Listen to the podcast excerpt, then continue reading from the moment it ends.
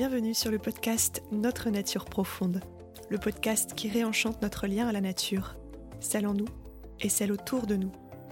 Je suis Anaïs Lux, amoureuse de cette nature et maman d'une petite exploratrice en herbe de 3 ans. J'aime bien la nature, j'aime bien sauter dans les fleurs de bois avec mes bottes. Je vous amène au fil des épisodes à la rencontre de personnes passionnées par ce qu'elles font, passionnantes par ce qu'elles sont et inspirantes par ce qu'elles transmettent. Je vous souhaite une bonne écoute.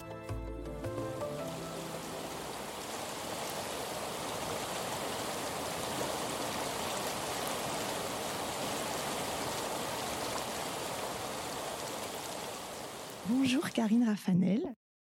Bonjour Anaïs. Je suis ravie euh, qu'on fasse cette interview euh, ici aujourd'hui ensemble. Alors tu nous en diras un petit peu plus sur le lieu où on se trouve aujourd'hui. Mais pour commencer, je vais te présenter en quelques mots. Alors tu es euh, éducatrice de jeunes enfants depuis plus de 15 ans.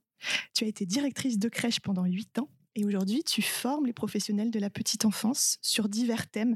Et d'ailleurs, c'est aussi pour ça qu'on se rencontre aujourd'hui, que tu nous parles notamment d'une formation que tu as créée et qui a pour euh, objectif de sensibiliser les professionnels de la petite enfance euh, au lien de la nature et du jeune enfant.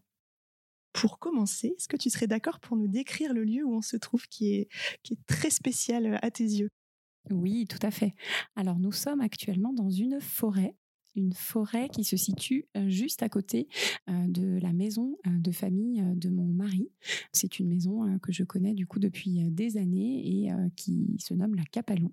Et cette forêt est très symbolique puisqu'on y a passé énormément de temps en famille avec les enfants. Et cette maison se situe en contrebas d'une source. Et cette source, du coup, alimente la maison en eau. Mais c'est également un lieu symbolique qu'on a choisi pour venir baptiser nos deux enfants. Donc, euh, notre plus grande fille a 13 ans et notre petit garçon 9 ans. Et on a fait le choix euh, de les faire baptiser à l'endroit de cette source par leur grand-père, puisque du coup, c'est leur grand-père qui a utilisé cette eau pour pouvoir effectivement euh, les baptiser et leur souhaiter la bienvenue dans ce monde c'est un haut lieu symbolique pour toute la famille ici. Donc, euh, merci encore plus de me recevoir ici. Euh, donc, on est en extérieur. On va peut-être capter d'autres petits sons de la nature hein, pendant, notre, euh, pendant notre échange. Est-ce qu'il y a un élément naturel qui te touche particulièrement, avec lequel tu te sens bien, végétal, animal, minéral, peu importe?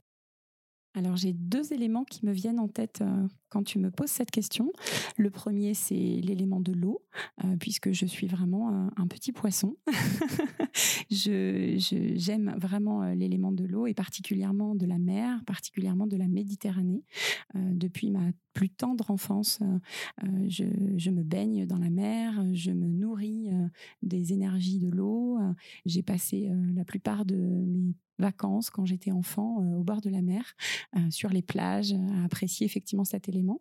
Et puis le deuxième élément qui me vient à l'esprit, c'est un, élément euh, animal, et c'est le, caméléon, puisque c'est un, peu un animal totem pour moi.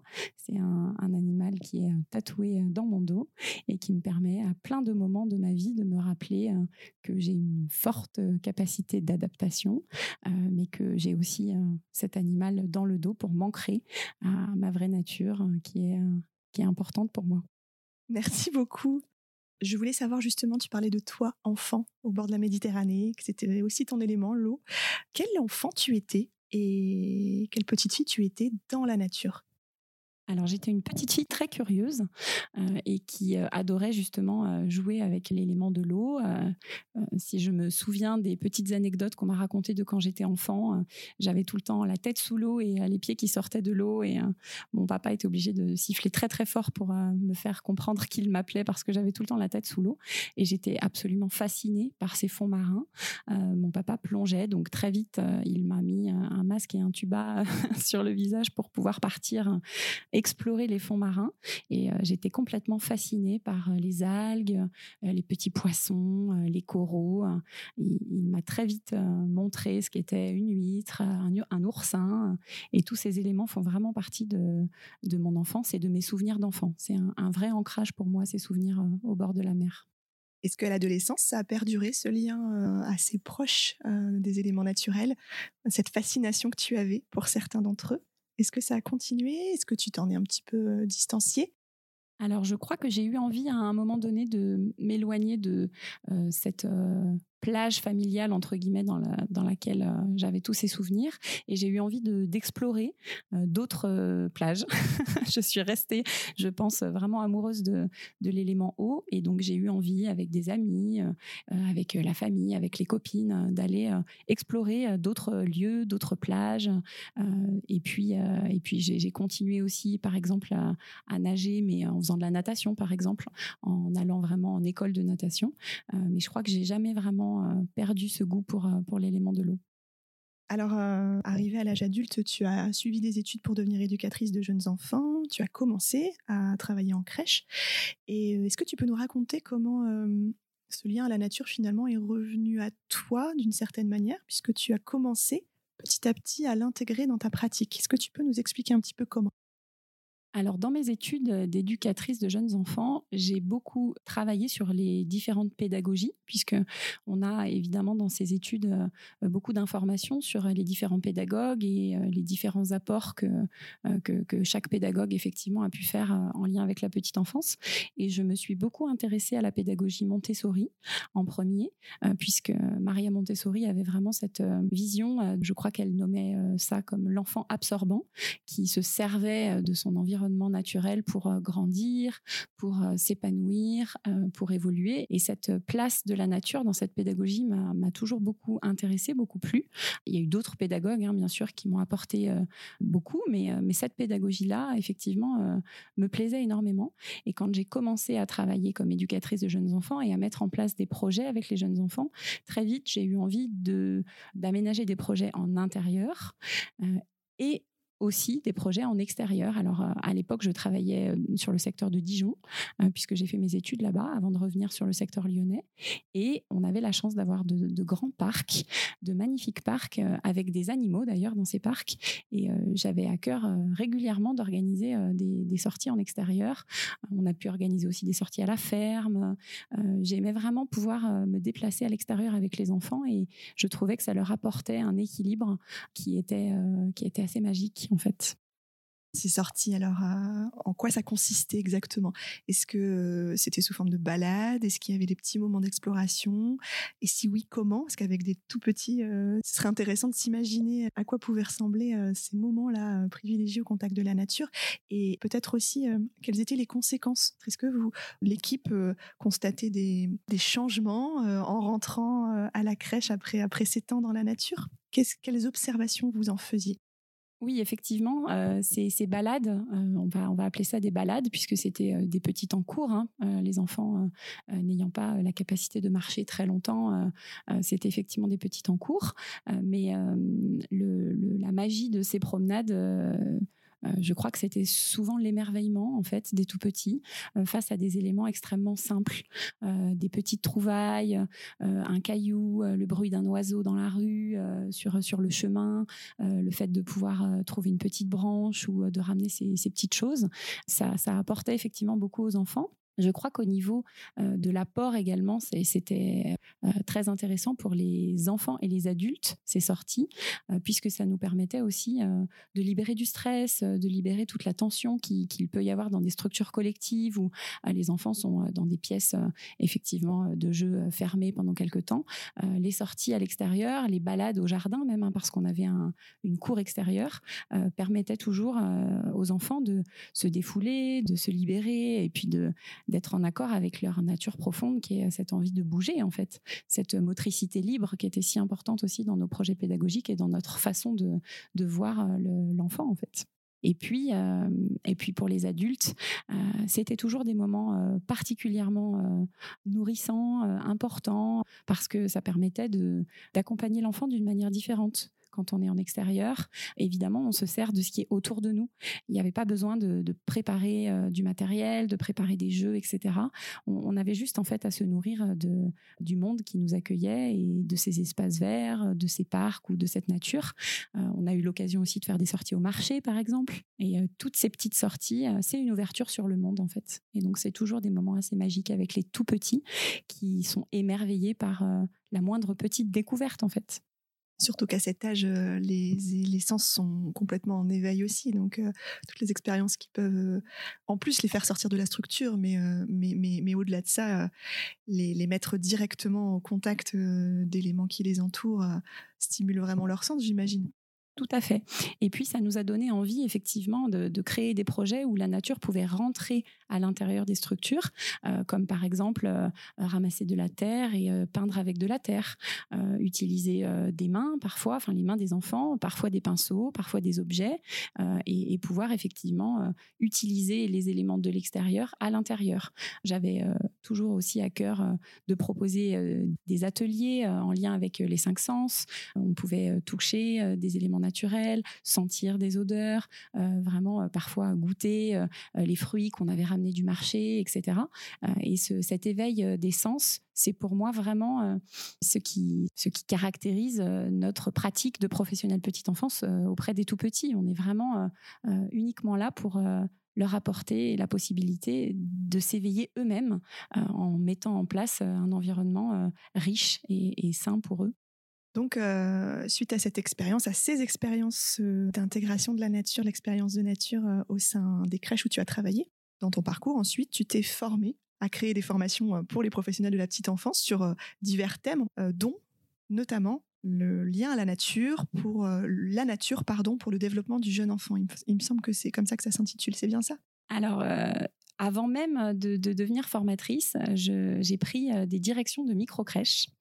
Et ces micro-crèches euh, avaient effectivement euh, un projet pédagogique particulier, l'une d'entre elles en particulier, qui se situait à l'orée d'un bois, dans un tout petit village. Et j'avais avec l'équipe un magnifique projet de sortie quotidienne. Et c'est vraiment un, élément important de, de, mon histoire professionnelle, puisque ce projet proposait aux enfants de la structure de sortir euh, tous les jours. Donc on n'emmenait pas chaque jour tous les enfants. Hein. Euh, on avait euh, par exemple deux enfants par jour qui pouvaient nous accompagner euh, à l'extérieur, voire quatre enfants par jour selon le nombre de professionnels présentes. Et on avait vraiment organisé le planning des professionnels pour que ce soit possible tous les jours. Qu'il pleuve, qu'il neige, qu'il vente, le projet permettait de sortir avec les enfants. Les parents étaient bien sûr très présents dans ce projet puisque sur les réunions de rentrée, on expliquait notre, notre, notre envie de proposer cela aux enfants. Et puis, on leur demandait d'avoir euh, tout le, matériel nécessaire, des bottes de pluie, des capes de pluie, euh, pouvoir avoir des casquettes en cas de soleil, en tout cas le matériel nécessaire pour sortir. Et les enfants pouvaient avoir des sorties quotidiennes. Ce qui était vraiment magique dans ces sorties, c'était euh, cette notion d'émerveillement qu'on retrouvait régulièrement. Et puis ces petites chasses au trésor qu'on pouvait faire avec les enfants, puisque les enfants ramassaient régulièrement un petit caillou, une feuille, une plume trouvée à l'orée du bois, euh, une brindille. Et selon les saisons, les petites cueillettes et les trésors étaient différents. Euh, et ces petits trésors, euh, on, les, on les ramenait dans la crèche, on les déposait à l'entrée de la crèche.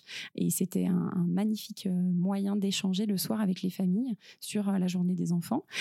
et les enfants prenaient beaucoup de plaisir à raconter à leurs parents quel, quel avait été le premier élément trouvé à l'extérieur, une petite coquille d'escargot vide. Puis parfois, on avait des trésors un petit peu plus insolites à ramener. Donc, c'était toujours assez magique pour, pour les enfants. Et ces sorties quotidiennes, c'est ça a été vraiment un projet qui, m'a permis de me rendre compte que cette nature, elle était finalement en lien avec euh, la nature même de l'enfant, hein, cette, euh, cette envie euh, permanente de découvrir, d'apprendre par, le monde extérieur qui les entoure. Donc suite à tout ça, toutes ces belles expériences, euh, tu as souhaité toi-même devenir formatrice euh, des professionnels de la petite enfance et donc tu as pu créer euh, diverses formations dont celle sur la thématique de l'art dans le développement du jeune enfant et dans lequel tu as inclus tout un volet lié à la nature et à son contact. Est-ce que tu peux nous en dire un petit peu plus? Oui, tout à fait. donc, je suis devenue formatrice petite enfance pour accompagner les professionnels euh, de terrain parce que j'avais justement euh, eu cette place pendant des années et à un moment donné dans mon histoire professionnelle j'ai eu envie de ne plus être dans le management mais être dans l'accompagnement euh, des, professionnels j'ai créé une, micro-entreprise à ce moment-là qui s'appelle Au fil des liens. Et ce nom est très important dans l'histoire de cette création puisque ce qui me nourrit justement au quotidien, c'est la possibilité de créer des liens entre mon histoire, les professionnels que j'accompagne, les enfants que les professionnels accompagnent et les parents. Et je trouve que ces liens sont indispensables et précieux. Et j'ai effectivement eu envie de créer une formation sur la thématique de la place de l'art dans le développement du jeune enfant, en lien également avec le lien qu'on peut faire entre l'art et la nature. Je suis partie de la charte nationale du jeune enfant qui existe depuis 2021 et qui a plusieurs volets donc il y a trois points importants dans cette charte qui m'ont servi pour développer cette, cette formation. Le point numéro 5, c'est euh, je développe ma créativité et j'éveille mes sens grâce aux expériences artistiques et culturelles. Je m'ouvre au monde par la richesse des échanges interculturels. Que vraiment, ce, point sur l'art a été important pour moi dans la création de, cette formation. Euh, le point numéro 8 s'appelle J'ai besoin d'évoluer dans un environnement beau, sain et propice à mon éveil. Euh, et là, j'ai commencé à faire un parallèle avec l'environnement nature avec euh, euh, ces expériences nature. Et le point numéro 6 s'appelle Le contact réel avec la nature est essentiel à mon développement. Donc cette charte, elle a été euh, pour moi extrêmement importante dans l'évolution des pratiques professionnelles de, la petite enfance. Et, donc j'ai pu effectivement m'en servir pour montrer aux professionnels que ces expériences artistiques et que cet éveil à la nature et que cette place de la nature dans le quotidien du jeune enfant, ça pouvait être facile.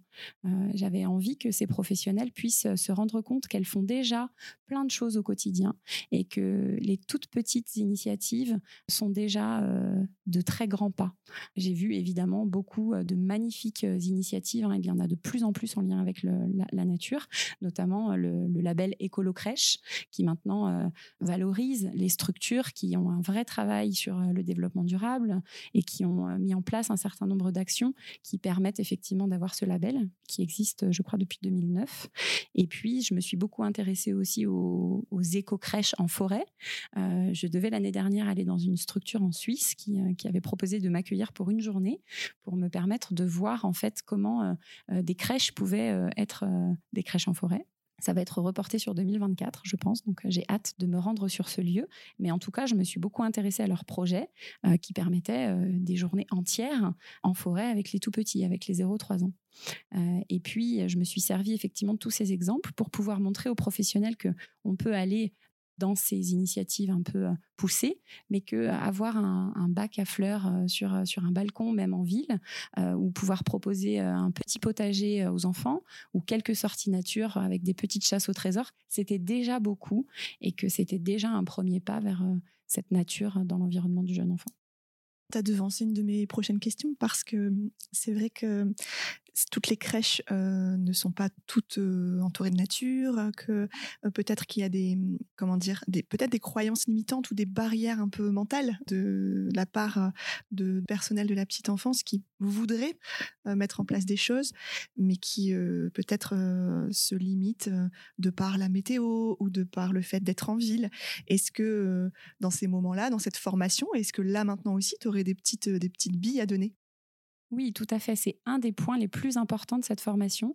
On commence à échanger avec les professionnels sur euh, leurs freins, leurs craintes et, euh, comme tu l'as très bien nommé, leurs croyances limitantes.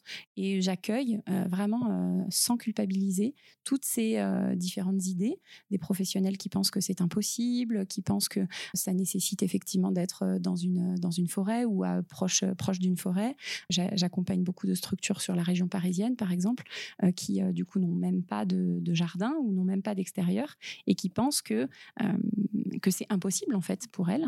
Petit à petit, on déconstruit justement ces, ces, croyances et je leur propose euh, de commencer par nommer tout ce qu'elles pensent déjà faire euh, au quotidien. Très vite, on se rend compte que sur la place de l'art et sur la place de la nature, il y a énormément d'actions qui sont déjà menées dans les structures, que les professionnels font déjà des choses magnifiques. Moi, j'ai une croyance profonde que toutes les professionnels petite enfance sont là parce qu'elles se sentent justement engagées dans cette mission d'accompagnement du jeune enfant et qu'elles sont déjà sur le chemin. Et je leur nomme juste que ce chemin est long et qu'on n'est juste pas tous au même carrefour de ce chemin, que parfois on est stoppé par une barrière et qu'il faut effectivement trouver comment la contourner, que parfois on a l'impression que c'est une montagne qui est devant nous alors qu'on peut vite trouver une échelle et monter petit à petit les marches pour réussir à mettre en place des initiatives qui sont non coûteuses, simples et bénéfiques à tous en fait. Mmh. Je me suis souvent intéressée aussi aux études finlandaises et j'en parle beaucoup dans, le, dans, les, dans la formation qui montre par exemple que euh, les jeunes enfants au contact euh, d'un simple bac à fleurs euh, ou d'un potager pendant quelques mois voient leur défense immunitaire augmenter. Je, me sers aussi des exemples d'initiatives de structures qui font dormir les enfants à l'extérieur. Et généralement, les craintes là sont, énormes hein, pour les professionnels puisque on se dit oh là là, mais les pauvres, ils vont avoir froid, etc. Et en fait, quand le projet est bien construit et bien réfléchi, on se rend compte que c'est extrêmement bénéfique pour les enfants qu'ils dorment mieux, que leurs défenses immunitaires ne sont pas du tout euh, amoindries en fait, et que au contraire, euh, cette proximité avec la nature, euh, cette place du vivant, les arbres, ça permet une, diminution du stress et ça permet aux enfants surtout de bah, d'être en motricité libre dans, le, dans les espaces naturels et de pouvoir justement aussi interroger la place du vivant, euh, la place de, cette petite euh, plante qui pousse, euh, ce petit potager qu'on fait évoluer au fur et à mesure du temps, de, l'eau qu'on vient ajouter un petit peu chaque jour, etc. Et, que c'est pas si difficile en fait. Mmh. Donc en fait, ça, demande, pour en revenir aux professionnels quelques instants, peut-être ça leur demande de revisiter eux-mêmes leur propre lien à la nature. Donc toi, tu es un petit peu là pour, comme tu disais, déconstruire, les rassurer et puis aussi, du coup, diffuser quelques éléments scientifiques, parce qu'effectivement, depuis plusieurs années, il y a quand même beaucoup, beaucoup de choses qui sortent, qui tentent de plus en plus à, tester le fait que la nature nous fait du bien, peu importe l'âge. tu parlais d'observation, d'émerveillement des tout petits dans la nature. Est-ce que c'est pas aussi un moyen pour eux de davantage découvrir, ne serait-ce que les limites de leur corps, de peut-être tenter des expériences qu'ils ne pourraient pas tenter à l'intérieur, peut-être même aller vers des jeux risqués, je dis mais des gros guillemets quand même parce que l'idée c'est pas de mettre en danger, mais euh, des jeux qui peuvent aussi stimuler la confiance, euh, la confiance en eux. Est-ce que tu aurais peut-être des exemples de, situations que tu as toi-même observées euh, de tout petits qui, qui se lancent en exploration, à l'aventure un petit peu dans la nature? Oui, alors j'ai un exemple euh, qui me, qui me vient en tête effectivement euh, de, cette structure hein, de micro-crèche euh, sur laquelle j'ai pu travailler où on sortait tous les jours et où on a pu voir les enfants évoluer en termes de motricité libre et de marche, puisque bah, le fait de sortir aussi tous les jours permettait bah, d'aller un petit peu plus loin au fur et à mesure. Et puis on était dans un environnement où il y avait effectivement des, des, petites collines à monter et puis des, des, des espaces où il fallait sauter des bûches, euh, par exemple, ou des bâtons euh, sur lesquels il fallait grimper.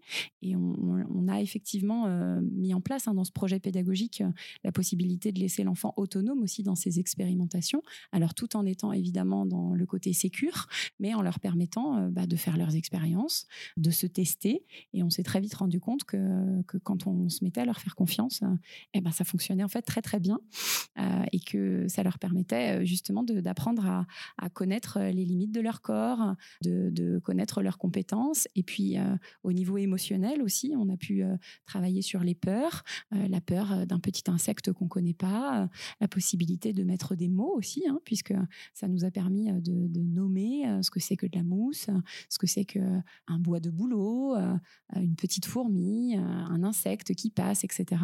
Et, et ça, c'est extrêmement agréable aussi pour les professionnels de vivre ces moments avec les enfants.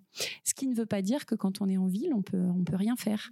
Euh, chaque euh, environnement a euh, quand même je pense, des, des, expériences nature à, proposer.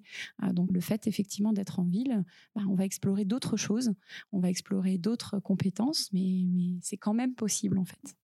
Est-ce que tu aurais des, des petits exemples à nous partager de projets que mettent en place certaines crèches ou certains professionnels autour de la nature. À quoi ça ressemble d'amener comme ça la nature dans les crèches et puis aussi de sortir de la crèche pour aller en nature? Alors oui, euh, je me suis intéressée l'année dernière parce que j'ai fait un voyage en Italie, dans la ville de Reggio Emilia.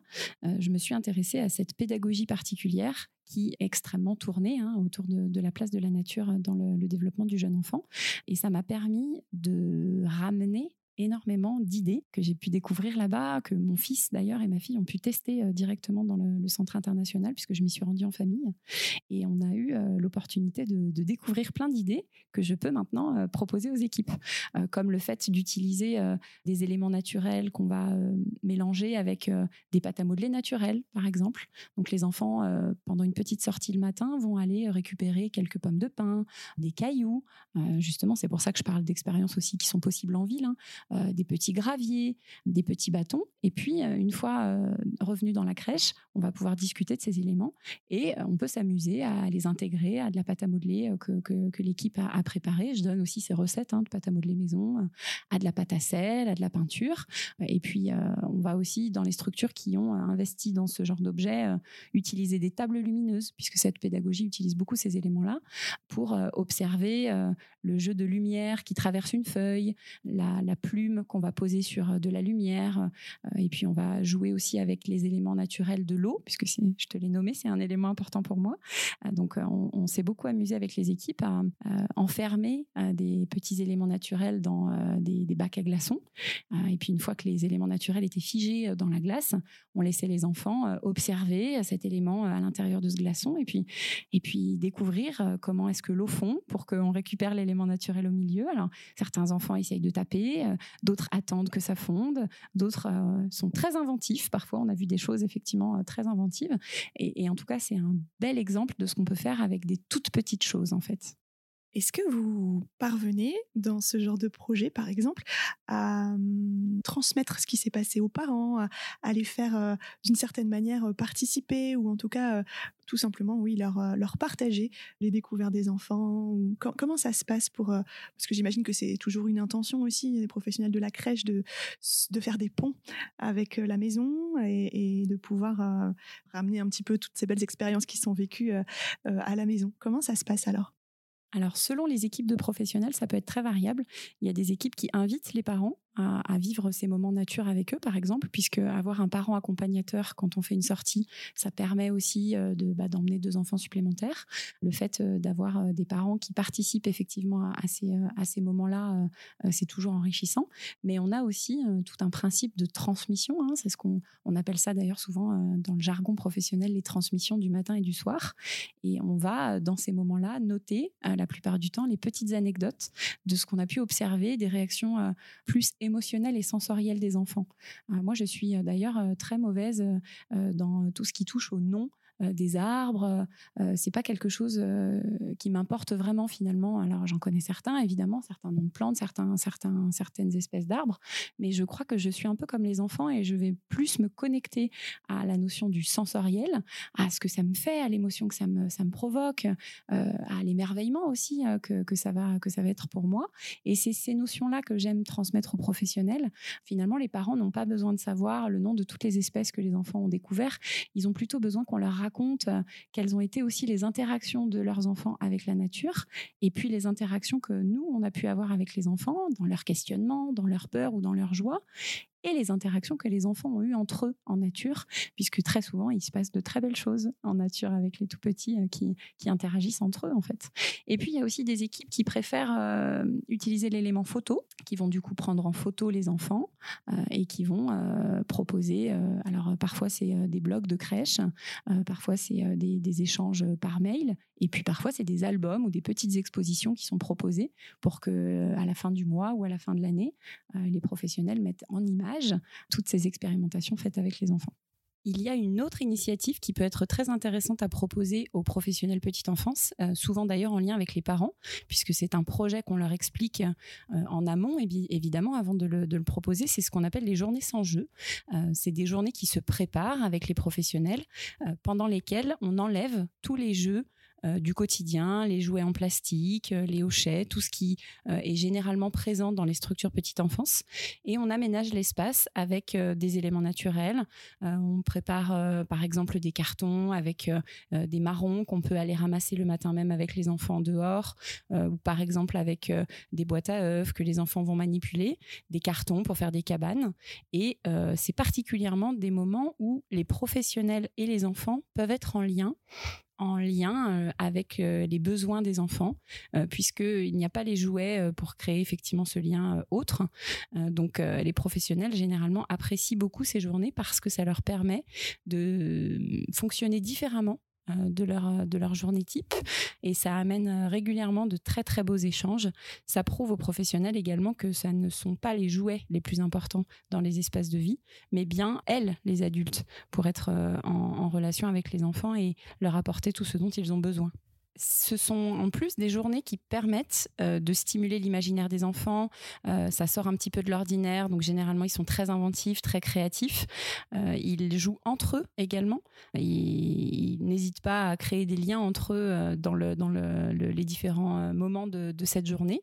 et c'est toujours très bénéfique pour ces interactions entre enfants. Alors quand on est en intérieur, par exemple, on va jouer à raconter des histoires aux enfants, on va jouer à inventer euh, des petites histoires, on va chanter des chansons, on va créer effectivement ce lien. Et puis à un moment donné de la journée, euh, ils ont généralement très envie de sortir et on, euh, peut effectivement se, lancer dans la nature avec eux, que ce soit bien sûr quand les structures ont un extérieur, un jardin ou un parc à proximité, ou quand les structures ont simplement un balcon, un petit extérieur euh, une sortie euh, euh, pour aller à la boulangerie, ce qui est autorisé en fait, hein, évidemment, dans, dans, chaque structure, mais ça permet vraiment de déconstruire une journée type pour se concentrer sur le lien vraiment entre l'enfant et l'adulte. Ça rejoint aussi ce que tu disais tout à l'heure sur ton ta volonté de créer des liens créer du lien. Tu parlais de au fil des liens tout à l'heure. Et euh, on est complètement là-dedans, en fait. Justement, j'allais te poser la question euh, qui, qui, est toujours un petit peu centrale dans, chaque épisode. Quelle est ta nature profonde à toi? Qu'est-ce qui te fait vibrer profondément aujourd'hui? C'est une très bonne question. Euh, je crois que ma nature profonde, c'est celle de la transmission, parce que ça fait vraiment partie de, d'une évolution de mon parcours professionnel. J'ai toujours eu envie, effectivement, de, transmettre un certain nombre de choses. Et je, me vois parfois comme euh, quelqu'un qui vient réceptionner des informations quand je, je, fais des recherches, quand justement je vais euh, dans différents euh, endroits ou même euh, en Italie pour récupérer justement des, éléments pédagogiques ou des éléments scientifiques. Et ensuite, j'ai vraiment à cœur de les transmettre en montrant aux professionnels et aux parents et aux enfants, comme ça peut être un apport intéressant euh, pour le quotidien. Et puis, ces liens sont aussi les liens avec bah, notre nature profonde, hein, notre nature d'être d'être humain, d'être vivant. J'aime transmettre cette notion du vivant, de l'intérêt pour le vivant. Je suis maman, de deux enfants.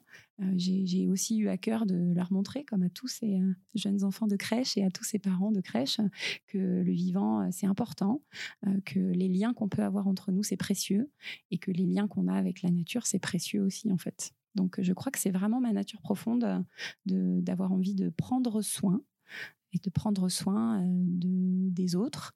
J'ai appris au fil du temps à prendre soin de moi pour mieux prendre soin des autres. C'est aussi l'intitulé d'une de mes formations qui s'appelle comme ça, prendre soin de soi pour mieux prendre soin des autres. Je pense que j'ai longtemps eu à cœur de seulement prendre soin des autres et, euh, j'ai appris euh, comment on pouvait aussi prendre soin de soi en premier pour mieux prendre soin des autres après prendre soin de soi pour euh, prendre soin des autres. Est-ce que euh, la nature rentre en ligne de compte justement dans ce prendre soin de toi? Comment, comment ça se passe toi quand peut-être euh, il y a des moments un petit peu moins bien ou juste au quotidien? Est-ce que tu as des petites habitudes ou est-ce qu'il il y a des moments qui te ressourcent particulièrement après des, des journées, des semaines un petit peu compliquées? Oh que oui. oui, tout à fait. Alors euh, le premier euh, élément naturel qui me ressource, c'est la, mer. Hein. Ça, je, l'ai nommé plusieurs fois et je pense que j'ai régulièrement besoin d'aller au bord de l'eau, mais d'aller au bord de la Méditerranée, hein, vraiment. Euh, donc je, m'organise des, petits week-ends ou je m'organise des, moments où j'ai besoin d'aller me connecter à cet élément. Je sens d'ailleurs qu'au bord de la mer, je respire différemment, je m'apaise au bruit des vagues, je, je touche le sable et tout de suite ça me, connecte à moi, ça me détend. moi, je me suis mariée au bord de la mer. C'était quelque chose d'extrêmement précieux pour moi. Donc, c'était un moment absolument magique parce que justement, j'avais envie d'un mariage nature, de pouvoir me marier les pieds dans l'eau, pieds nus, bien sûr, et puis de profiter avec avec mes proches, avec mes enfants, avec mon mari, avec nos proches, vraiment, d'un moment comme ça. Et euh, je crois qu'à chaque fois que je suis un peu énervée, euh, stressée ou tendue, ou que je sens qu'il euh, y a une petite surchauffe, quoi, déjà, je me connecte à une visualisation de ces moments-là. C'est vrai que vraiment, je, me vois là-bas, je me rappelle de, de l'état émotionnel qui était le mien à ce moment-là, de cette joie, de ce bonheur, je me connecte à tout ça. Et puis il y a aussi cet endroit, hein, là où on est aujourd'hui, qui est un élément euh, naturel euh, qui est la forêt, euh, qui me permet régulièrement bah, de me ressourcer aussi. On vient souvent avec les enfants marcher. Il n'y a pas très longtemps, on est venu avec les enfants juste à côté d'ici enlever nos chaussures et marcher dans la mousse. on est venu respirer, se détendre. Donc c'est vraiment important pour moi d'avoir ces moments, ces petites soupapes en nature en fait, qui me permettent de, de faire redescendre la pression quand elle est trop forte. Oui, en fait, c'est une super clé que tu donnes parce que tu parles de lieux ressources finalement. Et euh, lieux ressources, on peut y avoir été une fois et puis, et puis être tellement imprégné du positif de ce lieu qu'on peut y revenir en fait, mais pas que en présentiel. On peut y revenir aussi grâce à sa capacité à visualiser. D'ailleurs, c'est quelque chose qu'on transmet beaucoup en sophrologie. Merci pour cette petite clé. pour terminer, je crois que tu as apporté des livres avec toi que tu voulais nous partager, nous partager aujourd'hui alors, je vais te laisser euh, les sortir et puis euh, peut-être aussi les, les, présenter, expliquer en quoi euh, ils te paraissent peut-être importants aussi. Ça peut être aussi intéressant pour ceux qui nous écoutent après d'aller vers ces références. Alors, effectivement, j'ai un outil vraiment que j'adore en petite enfance, c'est l'outil du livre, parce que j'aime beaucoup effectivement lire des livres avec les enfants, proposer des livres pro et, proposer aussi des livres pour adultes, des livres PEDA. Euh, donc j'en ai amené un en particulier qui est une Bible pour moi, euh, qui s'appelle L'explorateur nu, plaisir du jeu et découverte du monde. Donc c'est Jean Epstein hein, qui, qui, effectivement a écrit, écrit ce livre, qui est illustré par Zao. Et à l'intérieur de ce livre, c'est une petite mine d'or de propositions, d'ateliers, d'activités ou même de, de, jeux libres avec, avec les enfants. Et ça connecte vraiment au sens au sensoriel, à la découverte par les sens et pas par l'intellect, en fait. Donc euh, voilà, là, si j'ouvre une page au hasard, euh, je tombe sur euh, le mobile de plume, comment est-ce qu'il se réalise, ce qu'il apporte à l'enfant, comment effectivement il va pouvoir être un élément qui va être enrichissant pour les tout petits. Donc ça, c'est vraiment un élément que j'avais envie de te montrer parce que, encore une fois, à l'intérieur, il n'y a pas besoin d'acheter beaucoup de matériel pour vraiment se connecter à ce ce plaisir du jeu et à la découverte du monde. J'aime beaucoup ce, livre. Et puis, je t'en ai amené euh, trois autres euh, qui sont des livres que je propose aux tout petits. Et le principal, c'est celui qui s'appelle La légende du colibri. Euh, parce que j'ai souvent l'impression d'être ce petit colibri quand je suis en formation. il y a des professionnels autour de moi qui me disent Mais c'est énorme, on n'y arrivera jamais.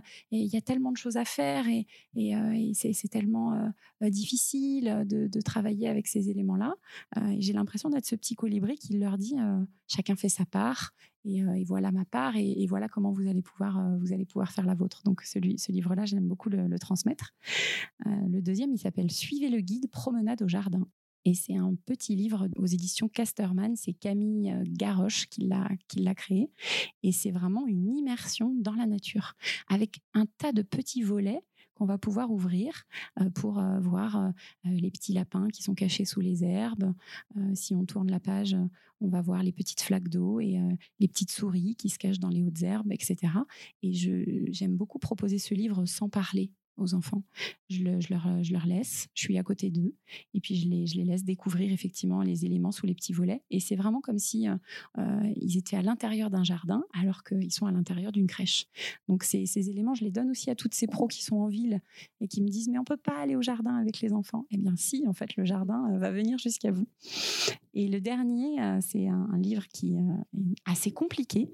Ça s'appelle Le carnet du jardinier. C'est aux éditions Larousse et c'est à la base un carnet pour justement les adultes. Hein. il y a énormément de mots difficiles à l'intérieur parce qu'il y a justement tous ces noms de plantes. Et je m'amuse beaucoup avec les enfants en crèche à, juste ouvrir le livre et à dire ces noms difficiles. Mmh. et puis je leur dis crocus, cosmos, camélia, perce-neige, lilas. Et puis on montre du doigt les différents éléments qui sont à l'intérieur. Il y a aussi plein de petits volets à soulever où on voit les fleurs, les plantes, les insectes, les herbes. Je les laisse plonger dans euh, l'univers euh, de, bah, de ce jardin, dans l'univers de, de la nature. Et c'est toujours des moments très magiques avec les tout petits. Donc j'avais envie de te les montrer. Merci pour ces, livres euh, qui donnent vraiment envie qui sont chacun différents, mais qui apportent sûrement quelque chose de plus aussi, euh, puisqu'effectivement, on, peut aller en nature, mais on peut aussi la ramener dans les crèches à l'intérieur et aussi, bien sûr, sous forme de livre. Pour ça aussi, on peut faire confiance à toutes les propositions qu'on a aujourd'hui sur le thème de la nature. Euh, je mettrai les références de toute façon de chacun des livres dans la, dans la description de l'épisode. Et euh, bah, il me reste plus qu'à te remercier infiniment, Karine, pour, euh, pour ta présence, pour ta disponibilité et puis pour cette invitation euh, dans un écrin de verdure cher à ton cœur. Donc encore merci à toi. Et puis je te souhaite bon vent pour tout ce qui s'en vient pour toi et pour la suite de tes aventures. Merci beaucoup, Anaïs. J'étais très contente de t'accueillir dans ce lieu symbolique pour moi. À bientôt. À bientôt. Merci d'avoir écouté cet épisode. S'il vous a plu, vous pouvez mettre quelques étoiles sur votre plateforme d'écoute préférée.